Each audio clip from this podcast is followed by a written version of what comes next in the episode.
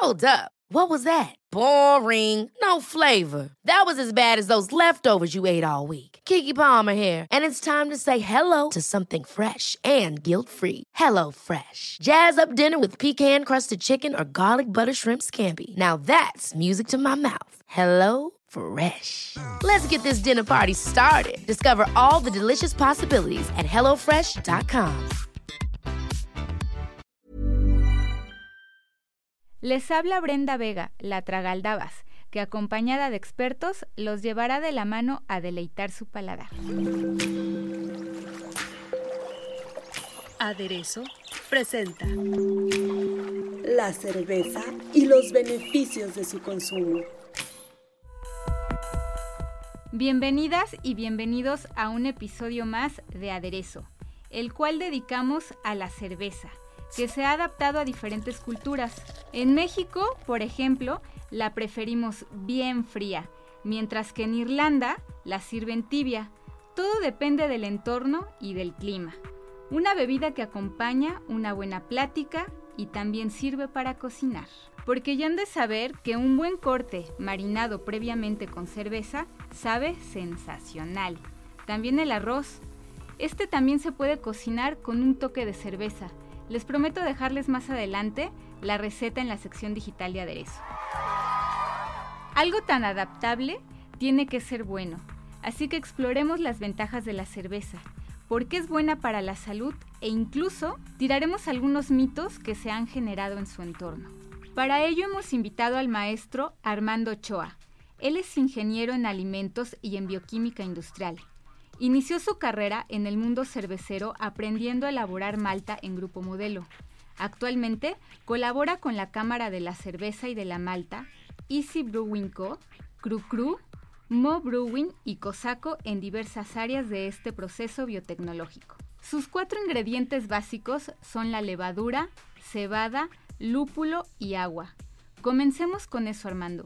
Cuéntanos brevemente sobre el proceso de elaboración inicia con la elaboración de los insumos. Eh, mencionaste cebada. Esta cebada se tiene que maltear, es decir, se tiene que germinar. La idea de esto es convertir ese almidón en azúcar fermentable para que la levadura lo pueda consumir. Entonces el proceso de elaboración de malta consiste en una evaluación primero de calidad para ver que no contenga patógenos el grano. Posteriormente se le hace un remojo para limpiarlo. Después se transfiere a un piso de germinación donde es importante que se mueva constantemente para que no se vaya a calentar y se vaya a dañar el embrión, que es de donde va a salir una plúmula o un tallito. En ese momento se empiezan a consumir los almidones de adentro del grano para generar una nueva planta. Este tallo que sale de la parte inferior empieza a crecer longitudinalmente hasta que alcanza la altura completa aproximadamente del grano. Entonces se detiene este proceso de germinación. Una vez logrado esto se transfiere a un secador, se detiene el proceso enzimático y se manda a empacado. En ese momento se dice que este grano ha sido malteado. Esto es solamente para hacer uno de los ingredientes de la cerveza. Existen diferentes tipos de maltas. Estas pueden ser de torrefacción, que son enviadas a como los de café. Dependiendo del tiempo y la temperatura que se encuentren en estos tostadores, va a ser el nombre y el tipo de, de malta. Si después del proceso de germinación se hace un cocimiento con vapor, entonces estas maltas van a ser llamadas caramelo. Y si tú las partes, es como si fuera azúcar de color ámbar. Dependiendo igual del tiempo y la temperatura, van a ser llamadas de diferente forma. Estas pueden ser caramelo, carapils y tener diferentes variables que van a ser las que la, van a clasificar. O sea, me imagino que dependiendo de todo eso también son los tipos de cerveza, lager, ale y todos esos.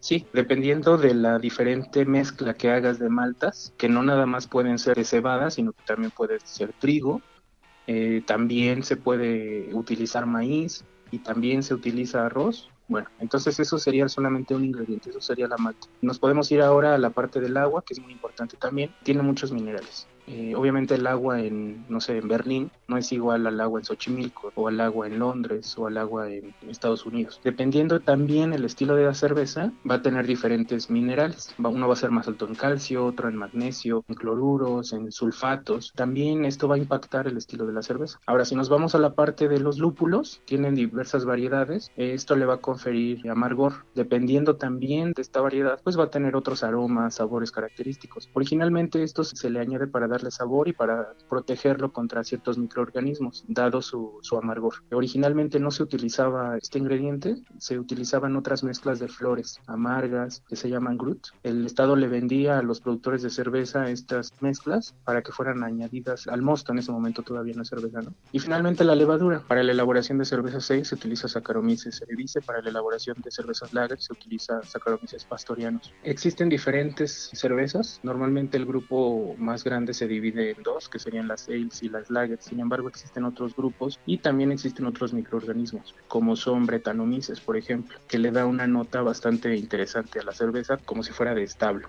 Entonces imagínate esos aromas en una cerveza, en una cerveza belga. Eh, bueno, esos son los cuatro ingredientes. El proceso también es diferente. Una vez que tienes tu receta, que obviamente implica muchos cálculos, el grano se muele, principalmente la malta. Es importante mantener la cáscara o la, piel o, o, correctamente dicho la lema de la malta para que esta nos vaya a servir de filtro posteriormente para la limpieza del mosto. Entonces, primero se muele, se transfiere a un tanque que se llama macerador y este, dependiendo la temperatura que tú coloques el agua y el grano, vas a favorecer a ciertas enzimas que son proteínas y que van a continuar el proceso de malteo que tú hiciste en la elaboración de la malta. Es decir, vas a terminar con la generación de azúcares fermentables. Una vez que se logra esto, aproximadamente una hora, se hace una limpieza de proteínas y la lema que mantuviste te ayuda a hacer una limpieza del mosto. Después esto lo transfieres a una olla de cocimiento o kettle y empiezas un hervor. Lo que estás buscando aquí es inhibir a microorganismos que pudieran venir en estos ingredientes y en ese momento añades cuando está hirviendo los conos de lúpulo para que empiecen a liberar todo el amargor y le brinde la protección que te había platicado. Se le pueden agregar especias, frutas, dependiendo del estilo que vayas a hacer. El proceso también puede cambiar. En general, después de esto tienes que transferir a un tanque. Obviamente este mosto se tiene que enfriar. No puedes transferir caliente porque matarías a la levadura con la que vas a inocular. Entonces ya en el tanque lo destapas y le añades la levadura o se la agregas por presión. Entonces inicia la fermentación. Normalmente son 5 o 6 días, dependiendo del estilo también vas a ajustar la temperatura, dependiendo la levadura que vas a añadir. Una vez terminada la fermentación vas a hacer un tratamiento de maduración dentro del tanque. También se puede hacer en botella, dependiendo del proceso, dependiendo del volumen de tu planta, es el proceso que vas a seguir. Se le va a añadir carbo CO2 para un proceso conocido como carbonatación. También se puede hacer este proceso por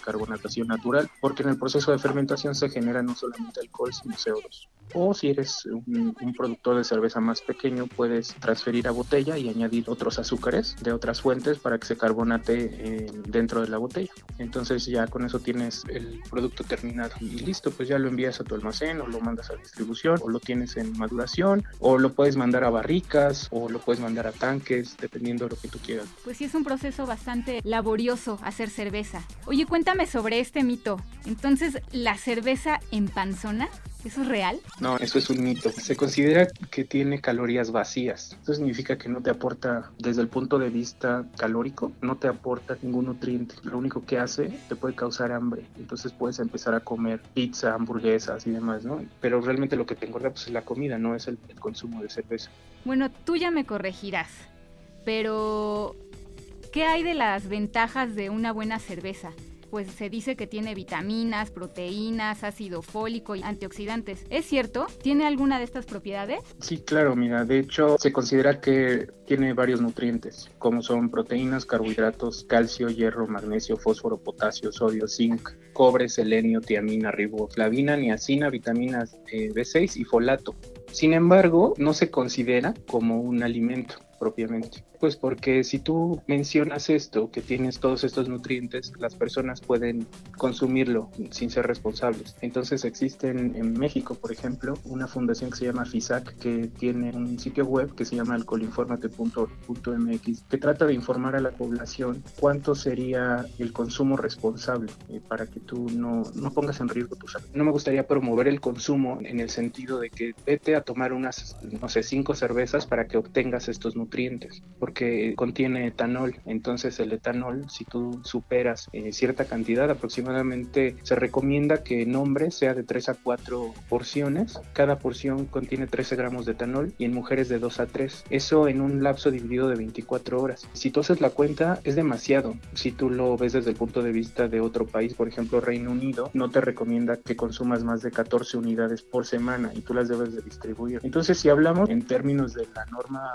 oficial mexicana, donde se define en la norma 142 que el consumo es de 330 mililitros, pues tú puedes tener un consumo responsable si tú no superas esta cantidad que te mencioné. Pero para Reino Unido, una cantidad aproximadamente de 330 mililitros, por ejemplo, sería de 1.7 unidades. Entonces, ellos no te recomiendan que superes 14 unidades por semana. Es distinto, ¿no? Dependiendo del país, por ejemplo, en España es de, de 8 a 13 gramos también, ¿no? Entonces es distinto, dependiendo del lugar, es lo que se recomienda, por todo el daño que te puede causar, no nada más al, hígado, sino eh, eh, a otras áreas, ¿no? Sin embargo, pues sí, posee estos nutrientes.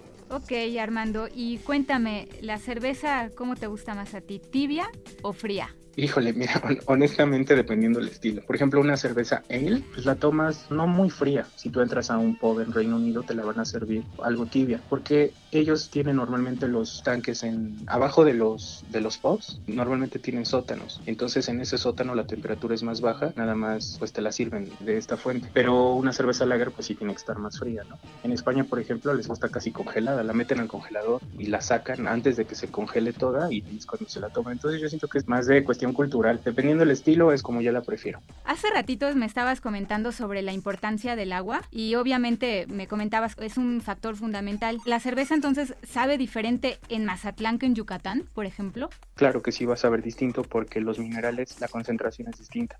Entonces sí va a saber diferente. Una última pregunta.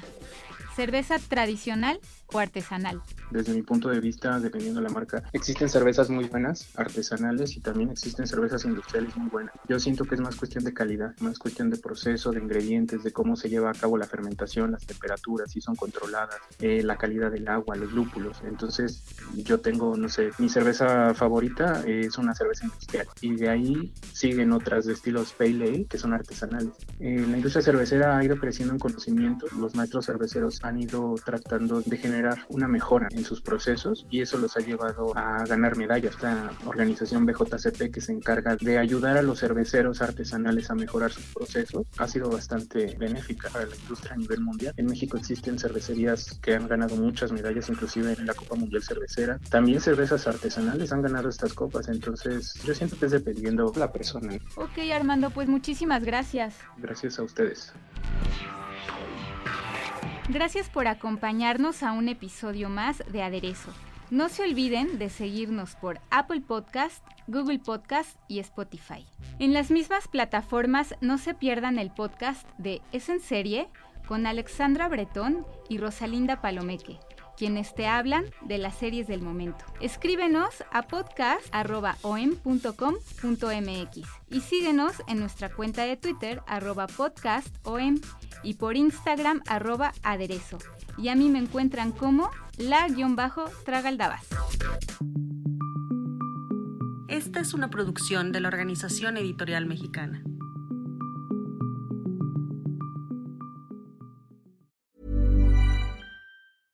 Ever catch yourself eating the same flavorless dinner three days in a row? Dreaming of something better? Well, HelloFresh is your guilt-free dream come true, baby. It's me, Kiki Palmer. Let's wake up those taste buds with hot, juicy pecan crusted chicken or garlic butter shrimp scampi. Mm. Hello Fresh.